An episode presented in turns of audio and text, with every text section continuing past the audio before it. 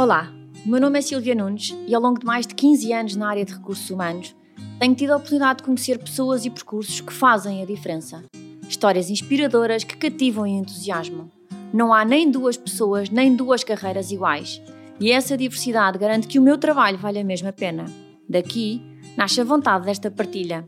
Bem-vindos ao Profiler, um podcast onde poderei dar asas a estas conversas e experiências com alguns dos melhores talentos do nosso país percursos, vidas, dificuldades e conquistas. Talvez pareça difícil, mas não é de todo impossível. Olá, viva, como estão? Bem-vindos a mais um Profiler. Espero que continuem a gostar das nossas conversas, dos nossos convidados. Por favor, continuem também a partilhar comigo, como têm feito, todas as vossas, as vossas sugestões e os vossos comentários. E hoje temos um percurso que vai da engenharia industrial uh, à gestão de projetos em ambiente uh, multinacional, à passagem para uma experiência profissional de cerca de 16 anos no setor financeiro. E depois tem é muita curiosidade em saber, porque há aqui uma ligação ao mundo, do mundo académico, à atual experiência numa empresa do setor do retalho, e por isso eu acho que vai ser francamente bom conversar hoje com o meu convidado, que tenho imenso gosto em comentar convosco quem é, que é o Paulo Jesus, que é o atual uh, Head of Learning and Innovation na Jerónimo Martins. Olá, Paulo, bem-vindo, bom dia. Olá, Silvia, obrigado pelo convite, é um gosto de estar aqui. Obrigada eu. Tal e qual como eu estava, estava a comentar mesmo agora, eh, um engenheiro industrial do técnico. É esta a sua base académica. Primeiro sabemos todos o quão difícil e exigente é desde sempre eh, um curso não só desta natureza, como numa instituição como técnico. Como é que foi o seu processo de escolha desta, desta vertente académica? Sempre quis ser engenheiro? Sim, muito influenciado pelo meu pai, que também era engenheiro, eh, e tinha um bichinho. O meu pai puxava um bocadinho pelas matemáticas e, portanto, era uma área de conforto e, portanto, tinha um bocadinho o bichinho da engenharia. Mas também gostava muito de gestão, gostava de várias coisas e psicotécnicos baralharam-me completo. Dava para tudo, menos partes. Portanto, eu diria as opções eram muitas e eu queria muita coisa e gostava de muita coisa e sonhava com muito. E, portanto, foi muito difícil o processo de escolha. E foi engraçado, porque um, acabei por tentar escolher um, um curso uh, muito transversal. Portanto, Engenharia e Gestão Industrial era o segundo ano, portanto, só, o curso só existia há um ano. Eu não tinha referências, porque eu sou natural de Viana de Castelo, no, estava no 12 ano, sempre vivi com os meus pais, estava em Viana de Castelo, e, portanto, não tinha qualquer referência do curso, um, tinha da universidade, e, portanto, em relação à universidade, foi uma escolha muito consciente, sabia que ia para uma boa universidade, mas em relação ao curso foi um, um bocadinho uma escolha um bocadinho inconsciente. O nome era giro, parecia muito transversal, dava para muita coisa, e, portanto, perante o meu processo de indecisão, aquilo era uma forma de protelar a escolha. E, portanto, cá caí de paraquedas no técnico, como é que foi esta vinda para Lisboa? Lembra-se?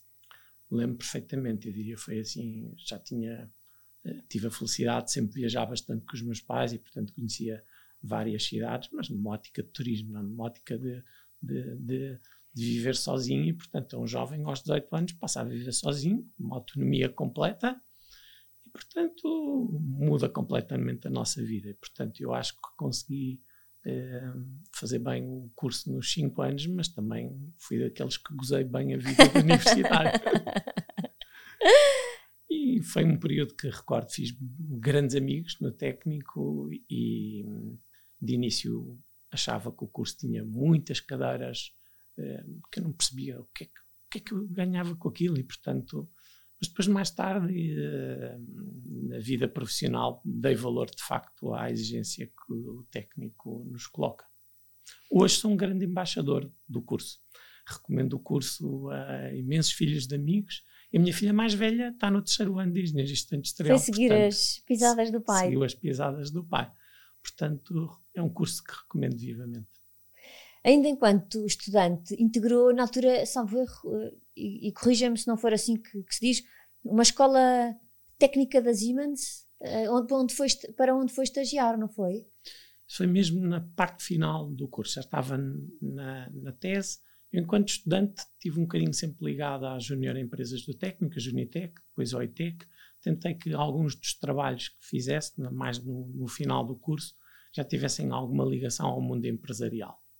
É bom dar-nos alguma estaleca, arranjar patrocínios, fazer alguma coisa.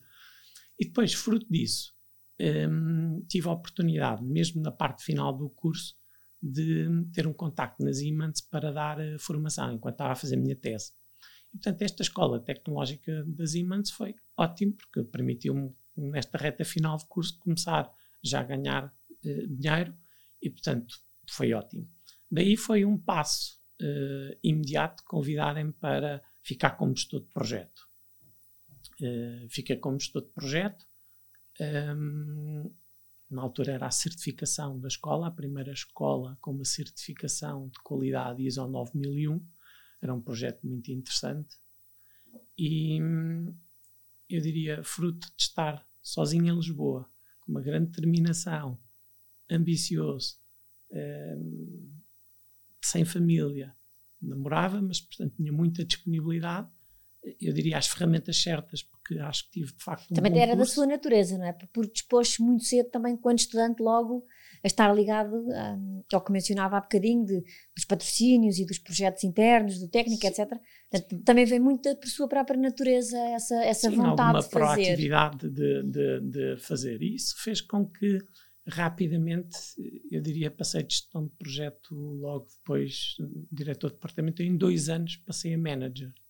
Portanto, cresci muito depressa, passei a liderar equipas muito depressa. Rapidamente tive esta necessidade de formar boas equipas, misturar a experiência de alguém já mais velho, antigo, na, da antiguidade de, de, grupo, que me ajudasse muito num processo de integração e cresci muito depressa. Esse, esse muito desafio depressa. de tão novo, gerir pessoas, como é que foi? Foi fácil para si? Foi fácil ter que perceber rapidamente que dependia muito uh, de uma equipa. E trabalhar em equipa, saber motivar, saber ser um cuidador. E, portanto, essa parte foi, acho eu, muito importante para o meu crescimento. Mas também tive aqueles erros crassos de, de um chefe relativamente novo. Recordo-me, por exemplo, uma vez na, assinei uma folha de despesas em que uma pessoa da minha equipa tinha apresentado duas faturas de almoço e jantar seguidas, mesmo mesmo restaurante. Curiosidade é que tinha jantou primeiro que almoçou. e eu assinei uma folha de despesas assim um bocadinho de cruz, de confiança. Bom, foi a primeira e última vez, não é? Aprendemos, de facto, com estes erros de que apesar da boa relação que temos, temos que ter ali um olho de facto muito clínico. Portanto, fui aprendendo muito novo um, a, a, a, liderar equipas e acho que isso foi de facto bastante importante na minha carreira. Esta, esta progressão eh, que estava a comentar uh, nas Siemens, porque foi de facto uma progressão muito, muito rápida. Alguma vez quando uh, começou, isto de uma forma estava alinhado com as suas expectativas? A sua ambição passava por isso ou, ou foi de facto muito mais rápido do que alguma vez tinha projetado? Foi muito mais rápido. Eu não estava à espera de poder acrescentar tanto valor em pouco tempo. Ou seja, eu entro numa área que, por exemplo, era um centro de custo e passado algum tempo estávamos a vender formação para fora. Um, e, portanto, coisas boas que foram acontecendo onde eu próprio me surpreendi uh, pelos, pelos resultados. Mas era, era, acho eu, também fruto de muita dedicação, ou seja, foi um período onde eu trabalhei de facto muito, mas eu acho que entrar numa cultura também de uma multinacional alemã no início da minha vida profissional também foi importante, porque deu-me organização, deu-me método, tudo tinha um processo bem descrito, tudo era claro, ajudou-me a, a ser um gestor mais organizado, portanto deu-me boas ferramentas, acho que foi uma boa um bom primeiro emprego. No ano 2000 iniciou a sua viagem no mundo do setor eh, financeiro.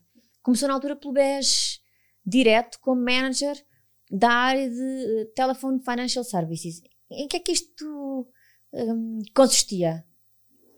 Da banca telefónica, portanto, ou seja, era o BES direto. Um, na altura, um, apesar de eu estar muito bem nas Siemens, eu diria tive tive aqui um, um, uma surpresa que foi convidaram para lançar um negócio de consultoria na área da saúde A Siemens, portanto, vendia os equipamentos de imagiologia, foi quando começou a telemedicina, e havia necessidade de criar um negócio na área da consultoria. E eu disse que sim. Passado um mês disseram, Paulo, vais para o Porto. E eu, para o Porto? Não, eu não quero ir para o Porto. Portanto, um, perante esta, este impasse, eu diria, fui, um, uh, foi a razão de ter aceito este novo desafio e ter ido para o BES. Na altura, a banca telefónica, mais uma vez, assustou-me imenso, porque quando eu entro, era uma equipa, mais de 300 pessoas, portanto, a banca telefónica em 2000 era um canal muito mais relevante, por exemplo, do que o internet banking. Portanto, o, o, o canal maior era, era a Sim, sim, era o canal privilegiado na altura. E era uma equipa grande, um budget grande, um, e portanto eu próprio, eu diria, duvidei um bocadinho, mas será que eu estou preparado uh, com 27 anos liderar uma operação destas de banca telefónica? Um, depois de entrar, rapidamente percebi bom, quais são aqui as dimensões relevantes, o que é que eu tenho que fazer. E lembro-me perfeitamente de começar a, a, perceber que, bom, isto não pode falhar tantas vezes como falha. Portanto, a Silvia, às vezes, por exemplo, se ligasse no ano 2000, uh, dizia: olha, o sistema está inoperacional, tem que ligar depois. Portanto, de vez em quando, estar inoperacional, nem que seja 5 minutos, a quantidade de clientes que ficam sem serviço é brutal e, portanto, uh, havia uh, uma, uma, um, um conjunto de coisas que era por mais evidente que precisava de ser melhorado. Desde logo, por exemplo, um, um tempo médio de chamada. A Silvia ligava para a banca telefónica e se não fizesse uma transferência, uma requisição de um cheque ou uma coisa mais simples, um assistente por vezes tinha que puxar um dossiê daqueles de arquivo, estão a ver da A4, ainda me lembro perfeitamente, um de lombada verde, ia consultar, entretanto o cliente estava em espera, ia consultar e depois dava a informação. Ora, isto, na prática, é uma ineficiência e é prestar uma pior qualidade de serviço. Portanto, no momento em que para mim foi evidente que quais eram as alavancas onde tinha que atuar, bom, foi um trabalho de duro, melhorar processos, hum, ver do ponto de vista de tecnologia também o que é que tínhamos que, que, que fazer. E foi uma jornada muito interessante, porque em quatro anos os custos operacionais do canal reduziram e a qualidade de serviço melhorou e acho que foi de facto uma boa jornada com fantásticas histórias que tenho para o resto da vida. Um, tenho histórias da banca telefónica giríssimas, de vez em quando tenho grupos de amigos, são autênticas anedotas algumas. um, posso partilhar, por exemplo, houve uma vez, tinha um, um senhor que todos os dias ligava para a banca telefónica, todos os dias ligava já não haviam assistentes que aguentassem o senhor, porque ele depois não queria desligar a chamada e, portanto, isto era uma situação mesmo caricata. Até que um dia eu decidi, pá, vamos chamar o senhor e perguntar o que é que podemos fazer definitivamente para que hum, ele deixe de estar descontente. E a resposta do senhor foi então só esta: se derem emprego à minha filha, eu deixo de reclamar. Era a pretensão do, do senhor. Bom, quer dizer, apanhamos tudo há histórias giríssimas. Temos situações, às vezes, onde os nossos próprios processos vemos que são caricatos. Eu tive um senhor tipo que era pedreiro ou, ou pesteleiro, ou lá o que, é que era, que lhe chamavam engenheiro. E ele dizia: Mas eu não sou engenheiro, quero que mudem a minha profissão para pedreiro e a assistente não, só com um comprovativo de profissão é que podemos, ou seja, estarem a exigir à pessoa que estava honestamente a dizer que a minha profissão não é de engenheiro, é pedreiro, exigir um As comprovativo. As proformas que existem, né? E portanto, há tanto, tanto, tanto, e foi um, foi um período giríssimo. É curioso uh, que uh, da engenharia industrial chega ao setor financeiro e, e provavelmente pode pensar que analogia que há uma coisa e outra, mas a verdade é que isso que estava a dizer, de ter chegado com, com pensamento crítico, analisar processos, analisar ineficiências, perceber o que é que se podia mudar para rentabilizar o serviço, faz tudo parte da formação claro, base que teve. Claro, capacidade analítica para perceber, por exemplo, modelos de dimensionamento, teorias de filas de espera, portanto, há, há, há tanta bagagem que um curso de engenharia nos dá, na parte mais analítica, e uh, em cima disso, o curso de gestão industrial uh, o complemento de questões de estratégia e, portanto, tudo isto nos, no, no, nos ajuda imenso. Passou também pela liderança do Departamento de Qualidade e assumiu a liderança da área de Corporate University. Uhum. Primeiro foi uh, Departamento de Qualidade de Serviço. Lembro perfeitamente, 2004, fui chamado à administração um, ehm, porque tinha um desafio novo para mim. Depois deste ciclo de quatro anos em banca telefónica, um, havia um desafio novo, que era, uh, objetivamente, o BES estava em último na qualidade de serviço, nos, nos grandes bancos, e convidaram-me para liderar o departamento de qualidade. 31 anos, reportar diretamente à administração era mais um salto de facto significativo em termos de carreira e mais uma vez eu a pensar, bom, será que consigo? Será que isto não está a ser rápido demais? Um, departamento de qualidade um, obrigava-me a ter que fazer um exercício muito grande de diagnóstico de o que é que temos que melhorar, o que é que está mal. E foi um trabalho muito duro, porque recordo-me, por exemplo, nas minhas primeiras apresentações uh, gerentes, um, tive uma pessoa muito importante do banco que me chama e diz: Paulo, um, essa homilia a dizer que a qualidade é importante, já eles sabem. E era verdade. A maior parte dos gerentes vinham de gestão, economia, boas universidades e, portanto, havia que falar a linguagem deles. A receita tinha que ser outra, porque se fizéssemos o mesmo, os resultados iam ser os mesmos, não é? Portanto, o que é que eu fiz? Tive que primeiro passar a fazer um bocadinho, passar a linguagem deles, falar a linguagem deles, que era uma linguagem de vendas. Mais uma vez, a capacidade analítica foi extremamente importante. Porquê? Porque eu criei um modelo tipo do retorno financeiro da qualidade de serviço, que foi, se tu melhorares um ponto na satisfação, em que é que isto se traduz em vendas?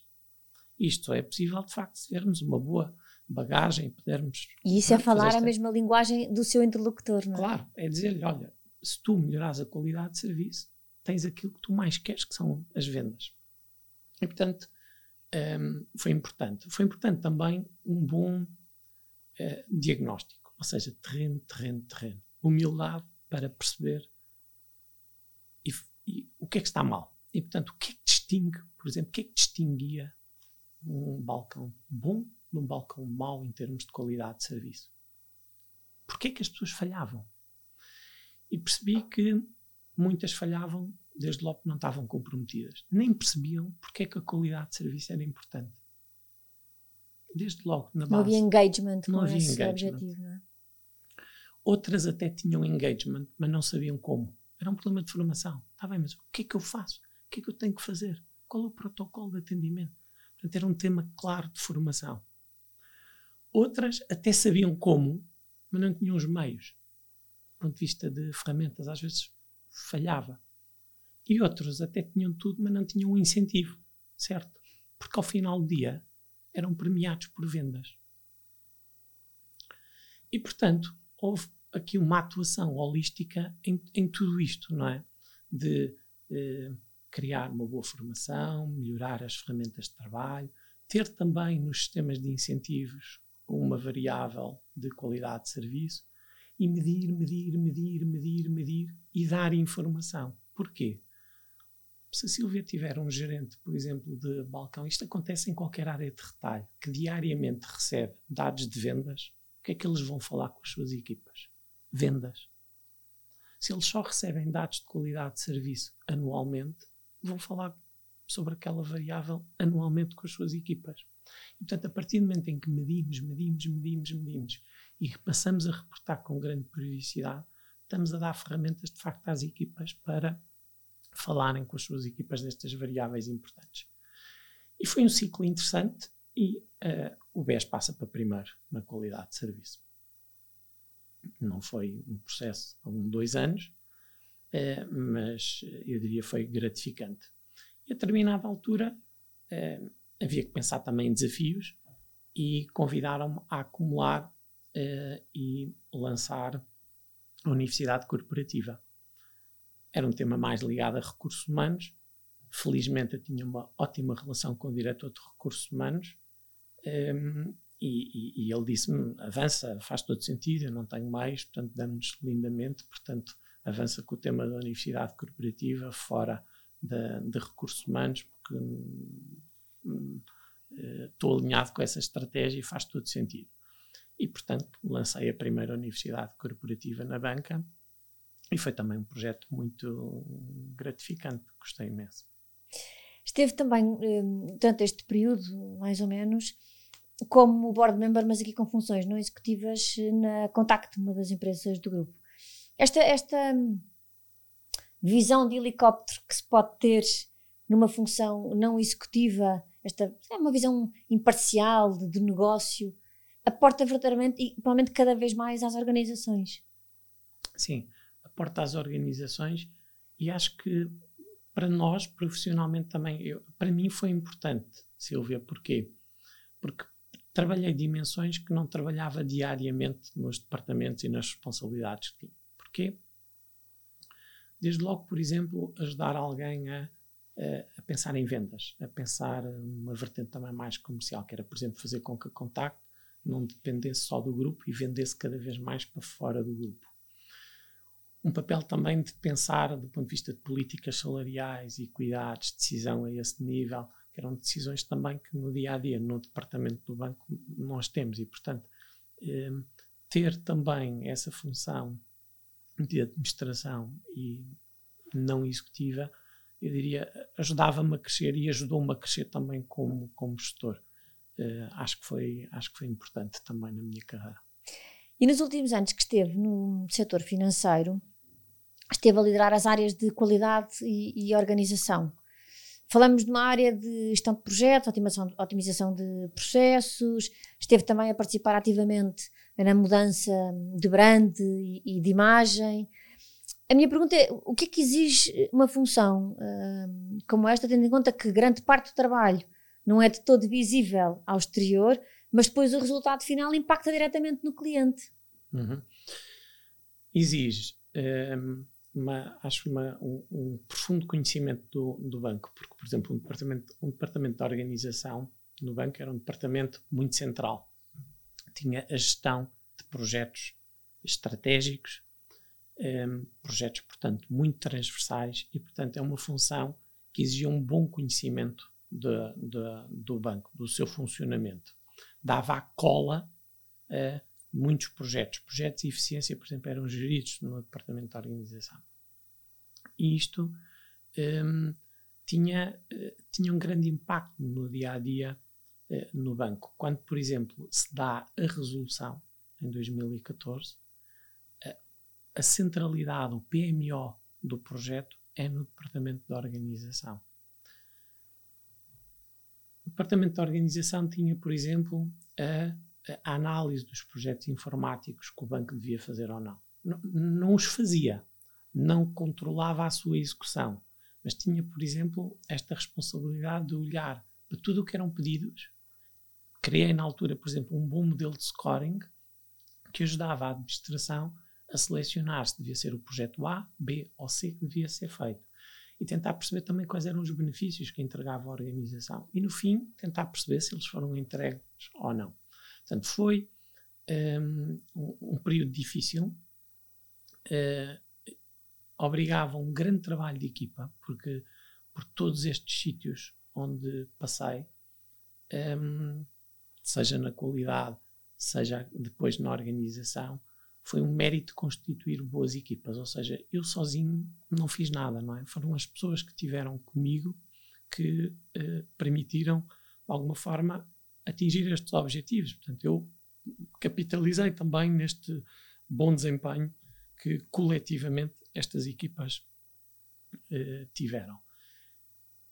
E na organização, um, a cascata de projetos era, era enorme. A complexidade, a ligação entre tudo isto um, foi um trabalho muito duro e principalmente quando se dá depois a resolução onde ninguém tinha feito nada em Portugal.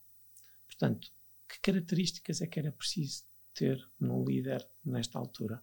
Alguma serenidade, capacidade de planeamento, motivação de equipas, porque eram equipas que eu diria emocionalmente estavam desfeitas a não perceber bem o que é que se passou, o que é que se ia passar, e uh, com projetos e tarefas que eram precisos fazer, que ninguém sabia como. Por exemplo, era preciso, foi preciso mudar, imagino, 12 mil imóveis rapidamente, do BES para o novo banco.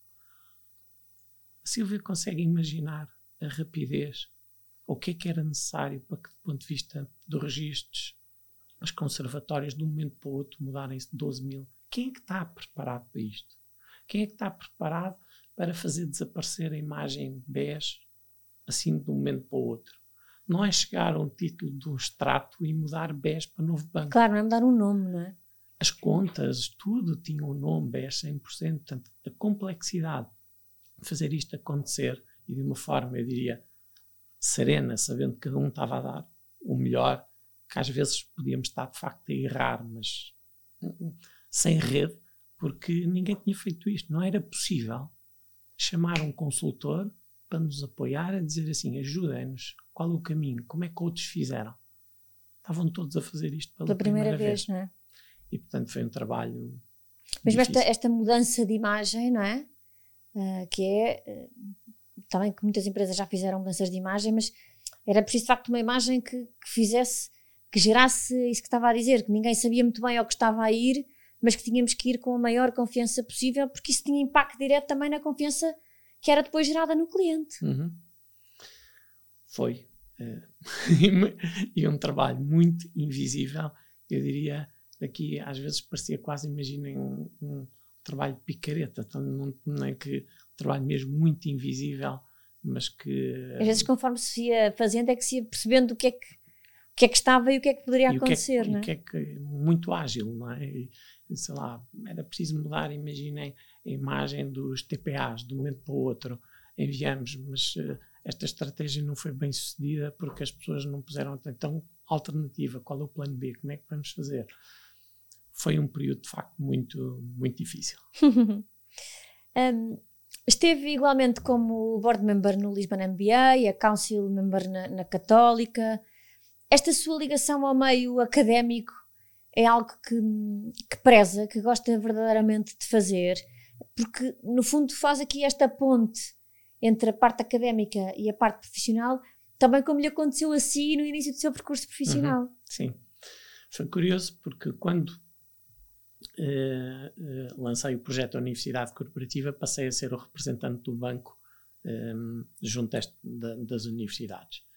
E eu diria aí, o bichinho na prática depois foi completamente amplificado, porque um, ao ser representante, por exemplo, na administração do Lisbon MBA, um, e depois também, curiosamente, e, e, foram duas relações que ficaram, tanto com a nova como a católica, ainda hoje uh, fiz parte, depois, por exemplo, do Conselho Fiscal da Nova Fórum, na Nova, faço parte do Conselho Consultivo da Formação Executiva da Católica, portanto, a, a, ligação acabou por ser maior à Católica, à Nova, do que à minha casa-mãe, que é o, o técnico. Mas eu acho que esta proximidade eh, devia ser uh, muito mais explorada em Portugal, porque nós, como empresas, temos imenso a ganhar com esta proximidade às universidades. Quando eu fui formado, fomos muito formatados para ir trabalhar para uma consultora, para uma grande empresa. Hoje os miúdos têm um espírito empreendedor completamente diferente. E, portanto, lançando-lhes desafios que as empresas tenham temos um, um, uma mais-valia enorme de trazer estes projetos mais rapidamente das universidades para as empresas. Até porque vêm muito boas ideias muitas vezes. Ótimas ideias e, portanto, nós como empresa temos muito a ganhar com esta proximidade. E o contrário também é verdade, ou seja, as empresas, assumindo que têm muito a ganhar com uma proximidade também as, as, universidades, peço desculpa, às empresas, na medida em que os programas devem ser o mais práticos possíveis, muito ligados a temas atuais e às vezes não tanto académicos e teses e coisas que depois não, não se traduzem, não se traduzem em nada. E, portanto, eh, há muito que se fala desta ligação universidade-empresa, mas acho que há aqui passos largos a dar para, de facto, estreitar bastante esta, esta relação. Tenho a felicidade de ter feito isto nos últimos anos e é um enorme gosto. Ainda hoje, por exemplo, dou, também dou aulas, mas uh, muito limitadas, porque a vida profissional não permite, mas a, a, aprendo muito, aprendo muito uh, nas, nas, aulas que dou e, portanto, acho que esta ligação ao meio académico é muito importante, seja para a empresa, seja para nós próprios. E desde 2016 que integra a, a Jerónimo Martins, foi do setor financeiro para, para o retalho. Quais é que foram as, assim, os grandes desafios nesta mudança de setor? Ou também porque no setor financeiro trabalhava de alguma forma banca de retalho, encontrou aqui algumas proximidades? Encontrei algumas proximidades, mas acho que retalho ao final do dia tem muita coisa em comum. Pensar cliente, orientação para o cliente, mas há uma diferença enorme, seja no setor, seja na empresa. É? Do ponto de vista de setor, o, o setor de retalho alimentar às vezes, é, visto, é visto às vezes um bocadinho menos sexy, porque a uh, parte de palete, carregar, repor, um trabalho também mais braçal, mas eu acho de facto o setor, é, ao contrário, é muito sexy, aprende-se muito. É um setor muito dinâmico, onde há muitas coisas giríssimas um, a serem feitas e por fazer. É um setor de facto muito, muito, muito, muito atrativo. E a empresa em si, Jerónimo Martins, também. Porquê? Porque eh, tem, uma, tem uma dimensão que não é comparável. Não é? Um banco tem 5 mil pessoas, nós temos 120 mil. A atuação uma atuação internacional. Portugal, Colômbia, Polónia. Um, eh, as oportunidades são inúmeras porque são variadíssimas uh, áreas de atividade, as funções do ponto de vista de desempenho, muito mais, e portanto a oportunidade que há de mobilidade para as nossas pessoas em termos de carreira é brutal. Um, mas houve também desafios que um, encontrei em retalho, oportunidades, por exemplo, uma maturidade digital um pouco mais baixa, que em si era aqui um espaço ótimo para podermos capitalizar, trazer projetos novos. Um, em Jerónimo Martins, as pessoas um, têm um nível de compromisso muito grande. É difícil roubar talento em Jerónimo Martins. As pessoas ficam muito tempo, os meus pares, uh, normalmente pessoas com 20 anos de antiguidade, entregaram muito, portanto a empresa é muito performance, portanto, uma empresa sem dívida, que tem entregue muito, cresceu cota de mercado. E, portanto, quem vem de novo tem aqui, eu diria, uma lente diferente, não é? que é, então, diz-me lá o que é que me vais trazer, é porque a minha receita tem sido uma receita de sucesso, porque o resultado está cá.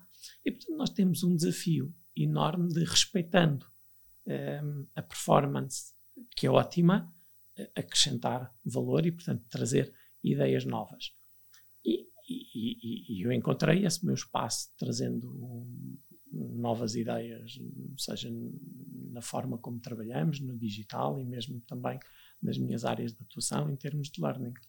Mas é um desafio eh, de setor que eu acho que é, que é sinceramente muito mais atrativo do que a banca. Olhando hoje para trás, eh, não me arrependo e acho que tomei a decisão certa.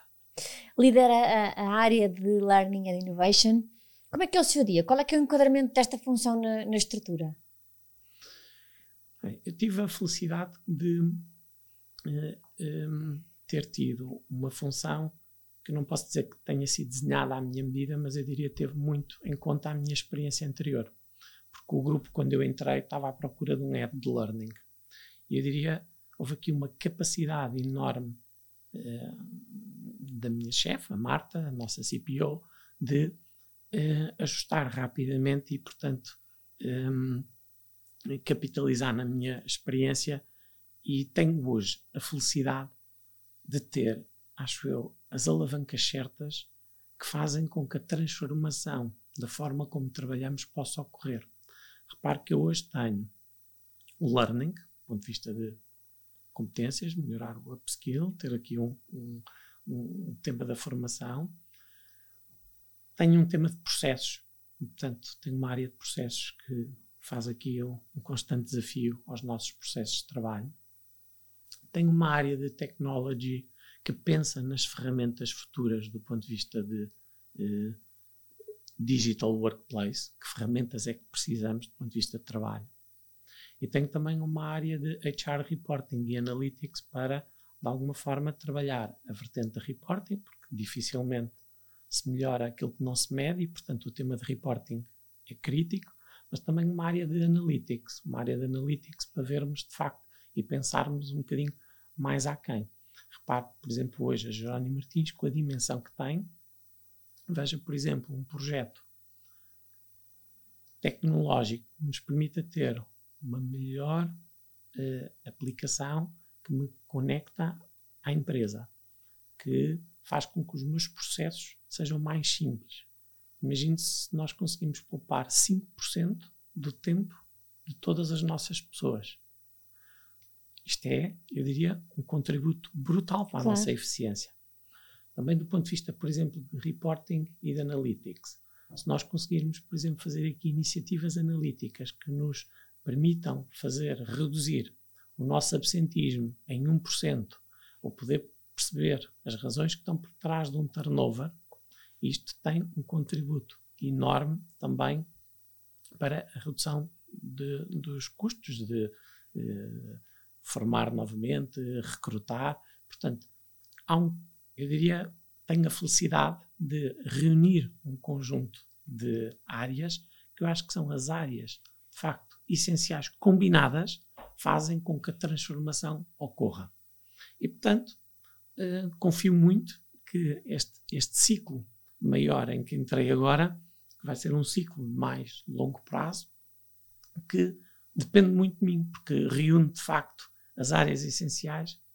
E no fundo também combina muito tudo aquilo que tinha vindo a fazer até então, não é? Tem, agrega aqui muito de todo o know-how que adquiriu até chegar Sim. a Jerónimo Martins. E hoje tenho uma equipa que se foca muito em programas de formação executiva, portanto, que vai procurar o que melhor há, portanto, faz um bocadinho um papel de broker de conteúdos e de programas para aquilo que é um bocadinho menos relevante e que não temos que nós próprios desenvolver, aquilo que nós temos que desenvolver. Fazemos em parceria com parceiros que escolhemos para cada tema e eh, também com muito com o contributo dos nossos subject matter experts, porque a minha equipa de learning portanto, não é especialista em tudo e, portanto, precisa de, ao mais alto nível, de experts na organização que contribuem muito para a montagem destes programas. E daqui resultam programas fantásticos do ponto de vista de Executive Education. Destaco, por exemplo, um grande programa de liderança que estamos a fazer e que impacta todos os managers da organização em todas as geografias. E é extremamente gratificante ver que um, numa empresa onde de facto o maior ativo são as nossas pessoas, há uma aposta significativa no seu desenvolvimento. E havendo boas ideias, a capacidade de dizer que sim da nossa CPO, do nosso chairman, é brutal. E, portanto, isto é extremamente desafiante porque bons projetos levam a outros e, portanto, entramos numa espiral de facto positiva que é gratificante porque não estamos num mindset como eu vinha, por exemplo, de banca, não é? que é cortar eficiência, eficiência, eficiência. Estamos num mindset de crescer, fazer. E, portanto, isso é ótimo, não é? Termos, eu diria, esta, esta esta janela de oportunidade de fazer coisas interessantíssimas e que sabemos depois vão ter um grande impacto na organização. Claro. Também ao nível, por exemplo, de ferramentas tecnológicas, é o mesmo. Estamos a fazer aqui uma jornada que sabemos que é quatro anos, a preparar uma futura app de colaborador onde ele vai ter toda a relação com a empresa através desta solução, mas ao mesmo tempo estamos aqui numa maratona de longo prazo, de uma solução muito estrutural, a mesma para todas as geografias em que operamos, estar também com projetos muito eh, agile. Ou seja, para mim é extremamente, por exemplo, gratificante quando os meus pares ou alguém vem com um desafio a dizer preciso de uma solução nova. E nós, eu diria, num par de semanas, por exemplo, há, uns tempos atrás surgiu que precisamos de uma nova ferramenta de assessment. E nós, com as ferramentas Office, que foi em Forms fizemos o questionário, Power BI fizemos um relatório e quer dizer, não foi preciso nenhuma dependência da IT de ninguém, as nossas equipas entregaram uma solução que responde àquilo que era pedido. E portanto é gratificante porque estamos, eu diria, a atuar muito numa visão de fundo, mas também encontrar soluções que no imediato deem resposta às nossas companhias e, e às necessidades do negócio. Portanto, estamos numa empresa, de facto, que, que precisa de respostas muito rápidas. O grupo é muito ágil, o facto de ser eh, familiar também. Eh, estamos próximos de centro de decisão, de centro de decisão é em Portugal e tudo isto faz com que tudo é muito ágil, tudo acontece muito depressa e, portanto, o meu dia a dia é um dia intenso. Tenho trabalho bastante, mas também tenho a felicidade de, quando casei com a, a Rita, a Rita é arquiteta e, portanto, abdicou um bocadinho de, de, de ateliê, passou para a Câmara, exatamente para poder dar este suporte. Eu acho que só consegui fazer tudo isto na minha carreira porque tive de facto uma grande mulher por trás que permitiu que eu nunca tivesse que cancelar um compromisso profissional ou estar constrangido para ir a uma consulta com as minhas filhas ou fazer o que quer que fosse. Portanto, eu diria. É uma equipa, não é? Como no trabalho também. É isso mesmo. É uma equipa portanto, que em casa faz toda a diferença. E portanto é um dia a dia intenso, mas eu diria muito bem. Porque há bocadinho o, o, o Paulo realçava o quão atrativo e dinâmico é este setor, porque o, o que se traduz também num desafio constante, como estava a dizer, não é? Porque há bocadinho comentávamos, nós de manhã acordamos e vemos uma loja a abrir, mas há todo um rol de acontecimentos durante a noite para aquilo acontecer de manhã. E portanto é, é quase aqui um, um dinamismo constante que existe por trás daquilo que é visível ao consumidor. Portanto, é um, o setor de retalho alimentar está, eu diria, always on. e planos sempre a mudar. É, é vida, é assim. E não obstante eu estar no holding eu diria estar um bocadinho mais protegido a isso, temos os nossos planos e, portanto, os nossos planos têm alguma estabilidade, mas eu não tenho um plano de learning, quer dizer, há um plano estratégico de companhias, há um plano de negócio e o nosso plano está alinhado às prioridades de negócio. Que isto faz com que, se alguma coisa no negócio muda, o, o impacto em toda a estrutura é enorme porque temos que ajustar os nossos planos. E posso, por exemplo, partilhar uma, uma história gira, por exemplo, em termos pandémicos. Eh, nós tivemos, por exemplo, na, na, na, na, na a nossa operação na Polónia, foi permanentemente tendo que se ajustar à, à, à, legislação atual. E a determinada altura, o número de clientes que era permitido ter por loja era muito limitado o que obrigou a dilatar e ter, hora, ter, ter um horário 24 horas aberto, para que não, o, o tempo fosse maior. Repare, a loja até podia estar aberta às duas da manhã, três da manhã, mas depois era outra questão, como fazer alguém ir à loja às três da manhã. Então, há que reinventar toda uma política, por exemplo, de promoções especiais, uh, durante a noite. Agora, mas como é que se operacionaliza isto? Do ponto de vista de sistemas, do ponto de vista de comunicação e, portanto, a, agilidade que é necessária numa organização para fazer com que isto seja operacionalizado rapidamente é enorme. E, portanto, em Jerónimo Martins somos de facto muito ágeis e isto reflete-se a, a, a, toda a estrutura que dá suporte, porque isto muda planos, da área técnica, de recursos humanos, toda a gente. Claro, de forma é um grande trabalho é? de equipa. Paulo, qual é que considera, tem, tem um, um, percurso não só vasto, mas também de, francamente diversificado nos setores, nos conteúdos. Qual é que acha que foi ao longo da carreira até então, assim, a altura mais desafiadora? Falou um bocadinho há, há, há pouco da transição que teve no, enquanto estava no setor financeiro, não sei se essa terá sido uma das eventualmente uhum. mais desafiadoras, mas qual é que considera que foi assim momento onde se sentiu em franca superação de si próprio? Três momentos, acho eu, e vendo isto mais ou menos por ordem cronológica. Um primeiro momento, quando estava na, na qualidade, foi de facto difícil perceber que estávamos, ou que eu achava que estava a aplicar a receita certa e que estávamos um bocadinho contra tudo e contra todos, porque na prática estávamos a expor muitas fragilidades, era um trabalho difícil, muito difícil de expor as fragilidades e tudo o que estava mal. E hum, muitas vezes me lembrava daquela citação do Harry Ford, que é eh, quando tudo está contra nós, aparentemente está contra nós, lembra-te que o avião descola contra o vento. E, portanto, era um bocadinho este mindset de o mundo está contra nós, mas nós vamos conseguir. E foi preciso, de facto, eu diria aqui, muita resiliência e, e, e foi mesmo muito desafiante. O segundo momento que a Silvia, de facto, referiu, e foi que eu tinha uh, referido, foi muito difícil na transição de BES para novo banco, porque lembro-me na segunda-feira a seguir à resolução, uns olharem para os outros e o que é que fazemos, quais são os próximos passos, como é que, como é que fazemos. E, portanto, foi um período muito difícil um, em que não tínhamos eh, uma noção clara do que, do que tínhamos que fazer e sempre que acabávamos uma grande tarefa, outra maior estava ao lado por fazer.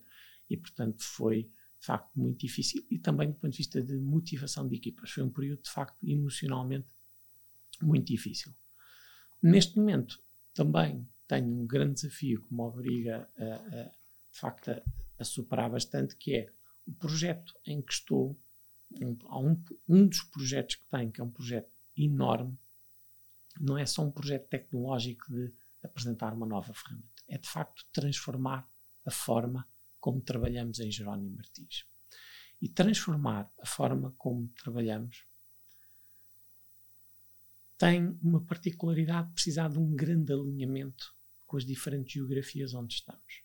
Ou seja, um alinhamento de processos. Porque o grupo tradicionalmente foi tendo processos diferentes e aplicações de suporte diferentes nesta componente mais de recursos humanos nas geografias onde operamos. Mas se há áreas onde basicamente, os processos podem ser os mesmos, são, são estes. E, portanto, o exercício de puxar todos e alinhar para que haja mais sinergias é uma combinação entre teimosia para alinhamento global, mas também um bocadinho a capacidade de conseguir respeitar a especificidade local e encontrar um bom ponto de equilíbrio porque também há especificidade local e, obviamente, também há coisas que têm que ser diferentes em cada. E, portanto, encontrar esta combinação é difícil um, e também fazer com que todas estas equipas, que são equipas que iam começar um, um projeto que ia ser físico e que está há dois anos a acontecer apenas virtual, com equipas de IT, RH, corporativo, companhia, todas as geografias, são muitas frentes para conjugar. Muitas frentes para uma equipa que tem que pensar mais no futuro e no processo futuro do que propriamente de como é que é hoje.